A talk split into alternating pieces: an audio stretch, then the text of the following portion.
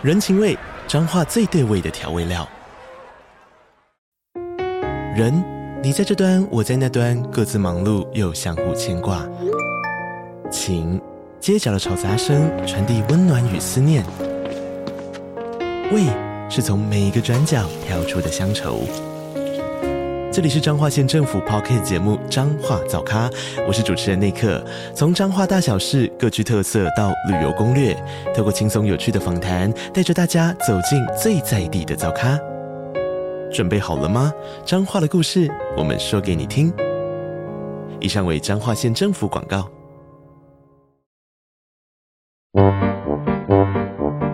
天哪，时间不够，事情老是做不完，怎么办？别担心，就让高校人生商学院每周陪你充充电，找到方法不抱怨。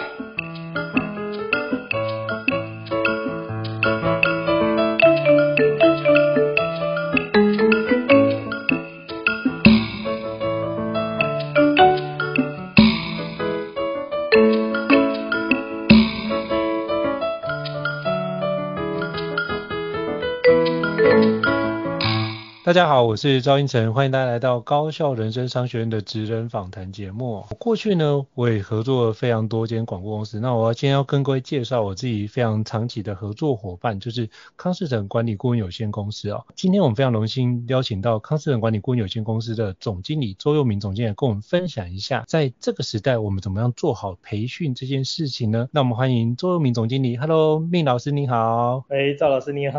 哎呀，很高兴跟线上的听众。大家有机会做个交流。我姓周，叫周佑明，业界大家都习惯叫我命。嗯，非常谢谢周佑明老师的一个介绍。就是跟周佑明老师认识，那时候在访问前，我仔细算了一下，也十年了。我觉得这是就是从那时候我们去参加第一届那个中国好讲师的比赛，来到现在，我觉得也是一个蛮长的一段时间啊。对对。那是不是可以邀请就是周明总经理跟我们介绍一下康斯等管理顾问有限公司有什么样的一个相关业务跟服务呢？OK，呃，康士腾这家公司算是在现行的管顾业也算是比较特别的一家公司啊。嗯、那当时成立这家公司的出发点可能跟我来自于业界有关。那我跟一般的管顾业的创业者稍微老板比较不一样的一件事情是，我在业界也待了将近快十多年的光阴，从基层一路做到高管。那也因为来自业界啦，所以我对于管顾业来讲的要求跟自我期待也可能比较多，所以因此我比较期待一家管顾业，它不是只是办办课程、办办训练，所以我们其实是比较是以，应该讲说我们是以问题解决为导向的一个方案的提供者，所以因此课程往往它只是一个手段，或者只是一个过程，真正企业其实想要做到的仍然是问题解决。嗯，所以也因此在尤其在这几年，大家其实也发现外在的环境变化非常剧烈，那甚至有很多承办的 HR，如果是训练单位的负责人，也都一直希望我们办的训练是可以成为公司很棒的。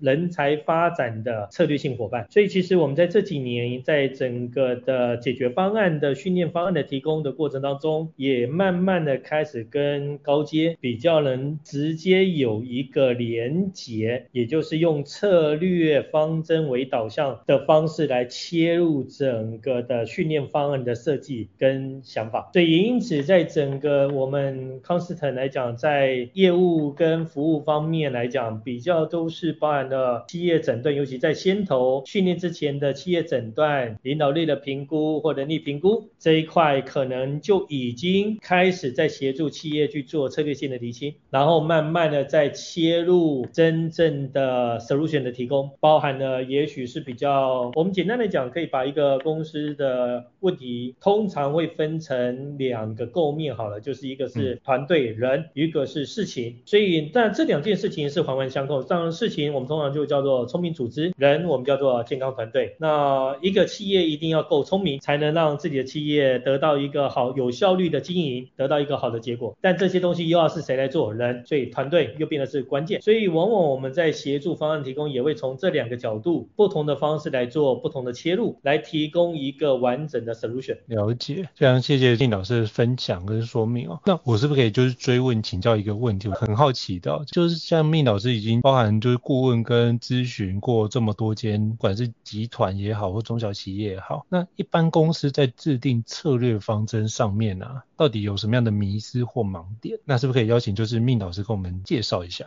？OK，一般很多公司其实蛮有趣的一件事，在做策略这件事情上面，其实他们并不尽然是在做策略，他们只是在调整业绩目标。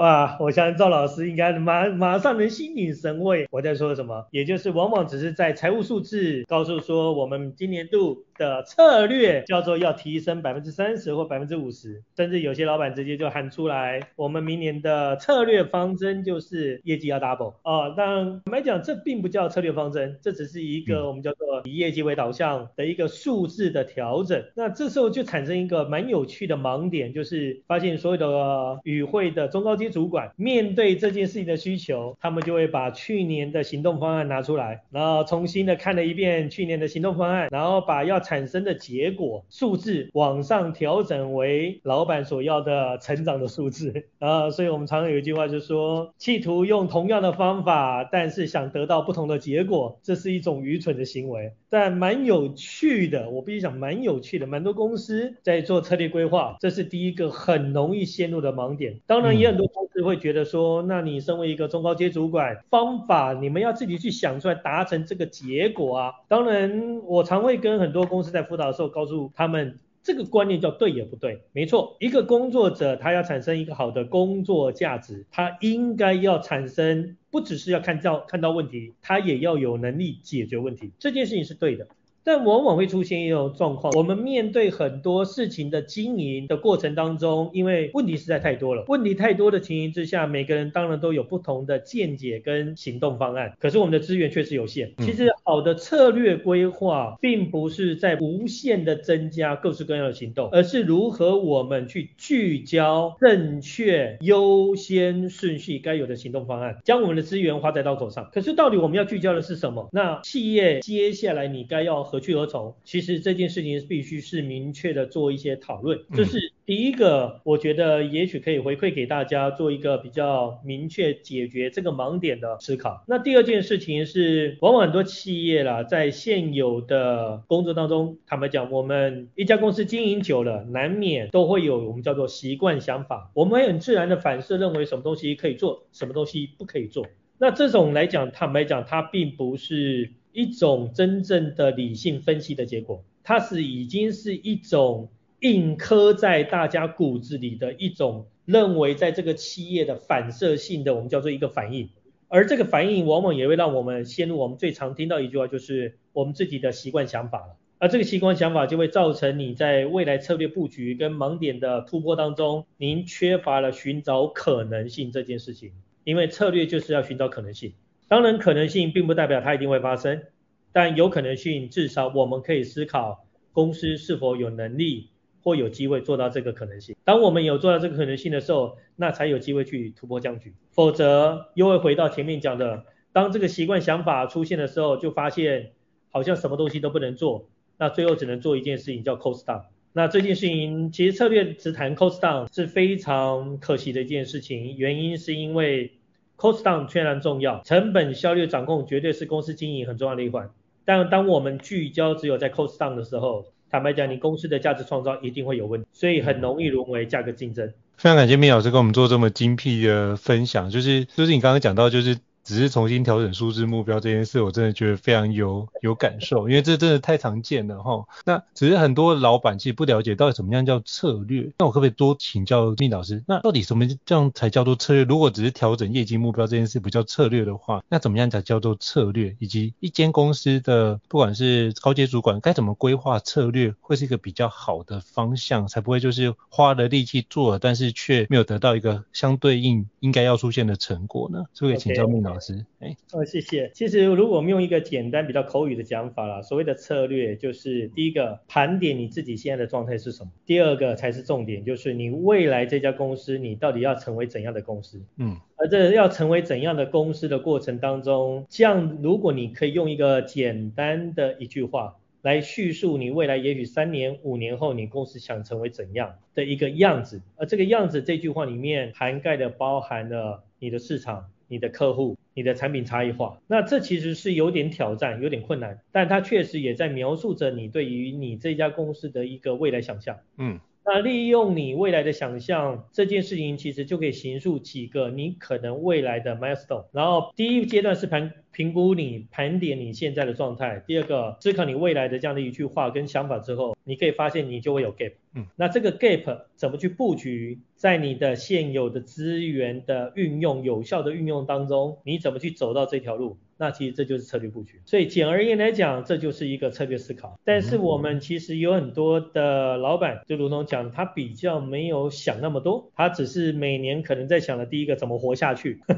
第一个怎么想活下来，第二个他只是想要多赚点钱。我想赚钱这件事情，大家成立企业，成立企业不外乎它最重要的目的就是两个字，就是获利。所以赚钱。坦白讲，它是结果，它不是过程。只要你公司的策略布局做得好，那自然你一定会获利。可是，当你要去思考你的策略布局当中，你所要去思考的构面就相对应的非常多了。所以因此，简单来讲，当然第二个其实还有一些企业，在我看到的啦，会比较会建议的是说，往往在讨论策略的时候，大家会有各式各样，就是我们从过去应该讲盘点现在，展望过去，展望未来，这个 gap 找出来之后，坦白讲做法各式各样，大家都有各有各的不同的切入角度，嗯。我们常常讲说，从 A 点到 B 点，绝对有各式各样的走法。可是，在走法的过程当中，这时候当然很重要的高阶的对话就会是个关键。现行的集思广益，因为世界的变化实在太多，讯息也太多，所以也因此它需要大家集思广益，一起来做讨论。从 A 点到 B 点到底要怎么走？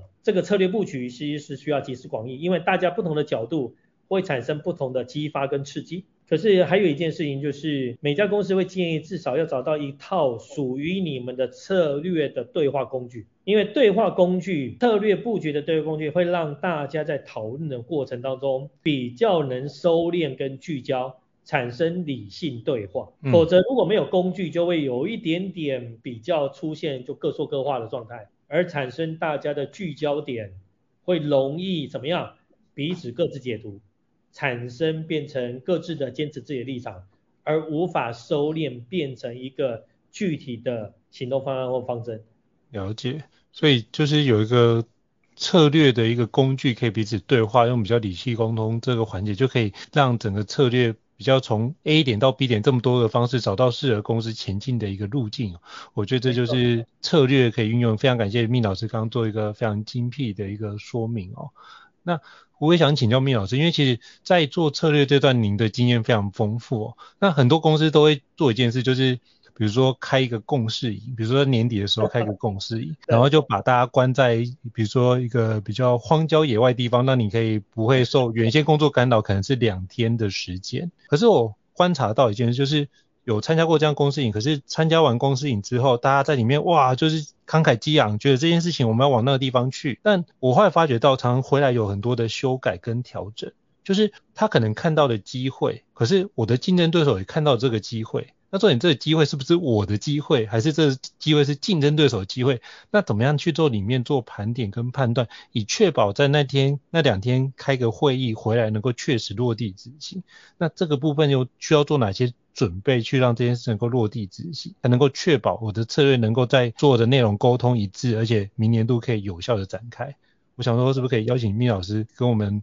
分享一下您的过去的丰沛的经验？嘿。一一般来讲，就是说，如果今天在课前呢，就应该说做那个 workshop 之前，如果大家并没有做好充分的准备，通常回来会做非常多的修正。嗯，那这个修正是势必然的，这是势必然的，又一定会发生的状态。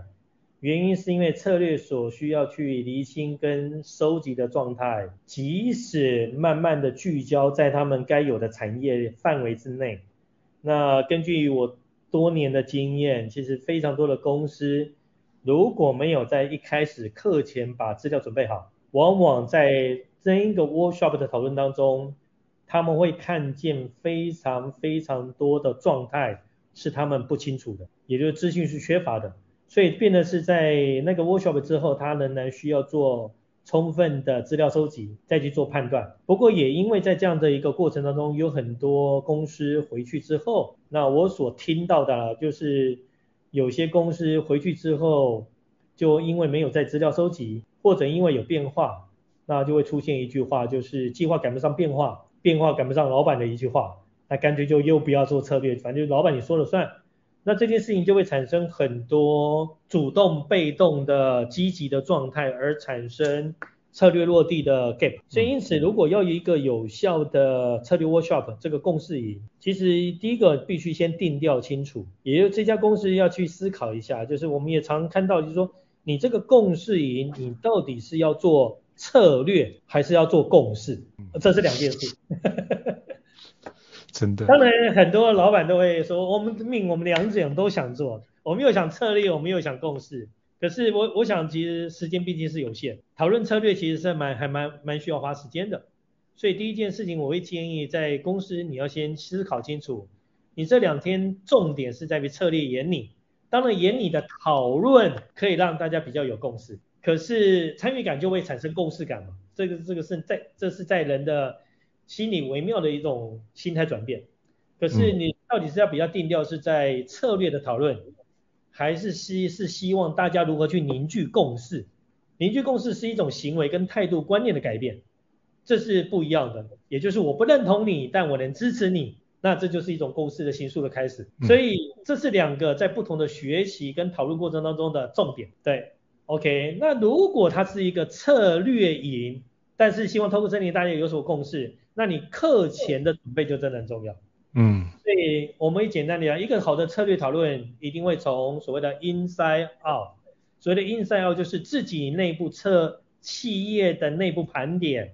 包含您以往的问题状态、客群、您的产品的质量价值差异、你的技术、未来布局相关的这些现况的厘清，它可能课前你就必须先要有一个。思考，而 inside out 在 outside in 的过程当中，因为外部资讯实在是很多，您包含的您的竞争者的资料收集，竞争者的包含的未来的策略想法，更可爱的一件事情是，您到底有没有挑对竞争者来收集资料，都还是个问题。有些客户真的蛮可爱的，他往往会挑标杆型的竞争者，但标杆型的竞争者，这个竞争者可能是他们十年后才才可能会有一个竞争性吧，因为他们也许现在还不够壮大。那这时候其实你的资料收集，你应该是要找现在会跟你抢订单的竞争者。那也许他搞不好规模并不像所谓的标杆型的竞争者那么大，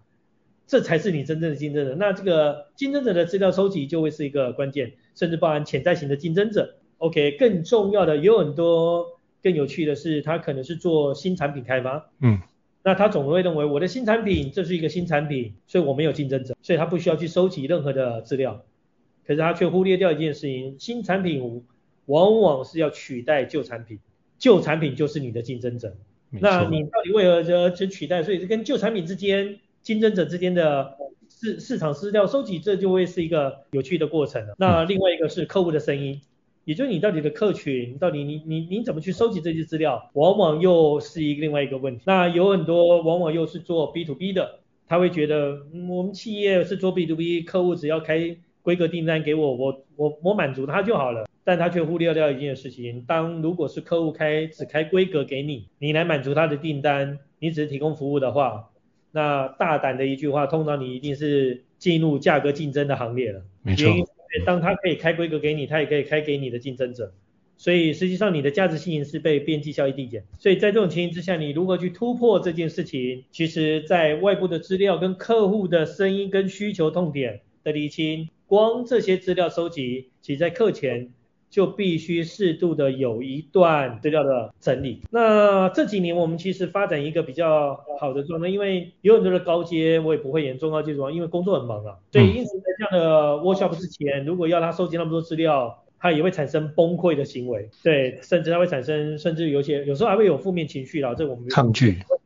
抗拒，因为这对他来讲确实是一个时间投入。所以其实这几年我们往往在比较建议有些公司尽可能把你，如果你的公司开始真的要做很好的策略布局，我们会建议你把它设计成它实际上是一段旅程，而这个旅程它不只是学习的旅程，它也是一个策略，慢慢的如何在你公司内部落地，真正形塑成一个大家的共同工具、语言、方法的一段旅程。利用这件事情把时间轴拉长，让大家比较不会在单位时间里面的 loading 那么重，可是却又能让配合这个节奏，逐步渐进的把策略分析谈清楚。嗯，提供听众都做个参考。好，非常感谢 Min 老师精辟的分享，我觉得这段真的很受用，是在于很多人都不知道说，哦，以为只是那两天去开个会就结束，真的不是哦。其实你前面的准备如果准备不好，那两天开会都只是靠你的感觉跟靠 feel，其实做出来的决策常常是一个就是只是为了啊老板在，所以我应付了老板做完这件事，但是这个东西也是不能用的。那你只是花了很多力气去做这件事不能用，好像没有太大的效果这样。所以有很多公司开个玩笑讲，其实那有时候甚至会所谓的半天或一天的策略营，其实某个程度我们都要常常说那个策略营叫做发誓大会。哦，对。也就是大家只是对那个目标说，我们一定做得到，我们大家一起来开个玩笑来就抓一下。所以那实际上那有点可惜了，我觉得大家其实对于高阶来讲，时间成本反而是更宝贵的。那这段时间。如果能让大家产生一个好的脑力激荡跟对话，甚至去为公司找出一个更多的可能性，其实这会可以让公司在未来的也许一到三年做了一个很大的不同转换。了解，所以各位听众，如果你听到如果真的有公司有这样的需求，知道要找谁了哈，所以大家可以 抽出好好搜寻康士腾管理顾问有限公司，应该就可以找到这相关的对应的窗口给你相关的需求。那非常谢谢 Min 老师的分享。那我也想请教 Min 老师啊，因为其实通常在做共识，你除了策略之外，通常会有做另外一段叫做数位转型。那这段应该也是很多您的客户也会遇到的一个情境啊。那是不是可以邀请您跟我们介绍一下，就是一般企业数位转型？通常有什么样的一个盲点，或是常有什么样迷失存在呢？OK，我想数位转型这件事情挺有趣的。这几年其实非常多人都在谈数位转型。嗯。不过数位转型这件事情，第一件事情是，我们倒比较建议企业先去思考一件事情是，你的数位转型，你到底是为何要数位转型？那往往其实企业第一个它叫做，诶，因为我们要希望更有效率。那效率化这件事情不叫数位转型，它只是叫数位化。它不叫数位转型，对，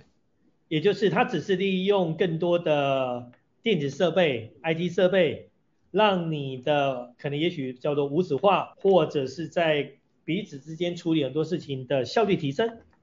那这个效率提升对于企业经营来讲有没有帮助？当然有帮助。可是它毕竟帮助只是让你的效率提升、成本降低，实际上它并不叫转型。而真正的转型是你到底是要。往哪一个，例如说可能在产品，或者是哪一个市场，或哪个客群，甚至是搞不好，甚至最常大家听到的是生态圈，也就是你到底要建构怎样的一个产业生态环境，或者简单而言来讲，你到底要从哪些客户获取哪些的获利的钱？那这件事情上面，如果你没有定调清楚，实际上你的数位转型只是我们叫做。数位化或电子化，那这其实只是一个第一层次而已。那当然这件事情上面，我们会建议在整个的策略布局当中，你要先想清楚，你到底整个的公司，第一个在未来的策略布局当中，到底是要怎样的一个布局，在布局的里面，再回过头来思考一件事情，在这样的一个过程当中，数位。这件事情，也就是这些的设备有哪些的设备跟哪些的数位化，真正能协助你来做这件事情的提升。而这件事情，你的当你这时候的选择跟购买这些工具，您才能买到对的，能帮助你的。否则你可能搞不好买了一大堆类似数位工具或数位机器，而这些东西其实摆在你的。工厂里或公司里，实际上它并没办法发挥它真正的效用，而产生你感变成是一个无谓的成本浪费。所以其实你应该是要先把策略布局想清楚，再回过头来，记住数位转型、数位的那些机器设备、软体，它是工具，它是来 support 你面对你的策略要达到最后目的。而协助你达成这个效果的工具跟方法，而不是它并不是主轴点。是，非常感谢聂老师的精辟说明，因为就像您所说的，经常很多企业，比如说在访谈过程说他们要做数位转型，那听起来大家都做到第一层，这就是数位化。那第二部分连第二步都没做到，就是如何把它的相关的数位优化都没做到，所以就更遑论做到数位转型这件事情啊。所以非常感谢你给我们精辟的一个见解，就是数位转型还是工具，还是回过头来，就是你的策略跟你的。企业你想要走到哪个地方去？那数位转型只是一个工具，一个手段，所以不要把你的手段当成你的目的，而是要重新厘清要怎么做到这件事。不是我的竞争对手做了什么事情，我都必须 me too 照做，而是我怎么确保我做的这个东西是比较像围棋的概念。我下了一个子之后，我就把这件事。定住了，那接下来的那个布局会依照我的方式往前进，那才是一个根据策略的方式定调来做的数位转型，这才会有所依归哦。我觉得这是一个非常棒的一个切入点跟思考点，也提供给各位听众做个参考一下。所以如果没有照着就是命老师所提供的这个角度去切换，你就可能会面临到就是为了数位转型而转型，为了做策略转型而转型，那这到最后就会发觉还是用旧的年度目标拿起来做个改变，那就不。会有太大的一个变化，所以今天蜜老师给我们非常多通透的见解。那如果各位听众觉得高校人商学院不错啊，欢迎在 Apple Podcast 平台上面给我们五星按赞哦。您的支持对我们来说是一个很大的一个鼓励。那如果还想要了解相关的主题，也欢迎 email 或讯息让我们知道，我们陆续安排像蜜老师这样的一个专家来跟各位听众做分享。再次感谢蜜老师的一个精彩的分享，我也收获良多，谢谢。那我们下次见，谢谢，拜拜，拜拜。高校人生商学院，掌握人生选择权。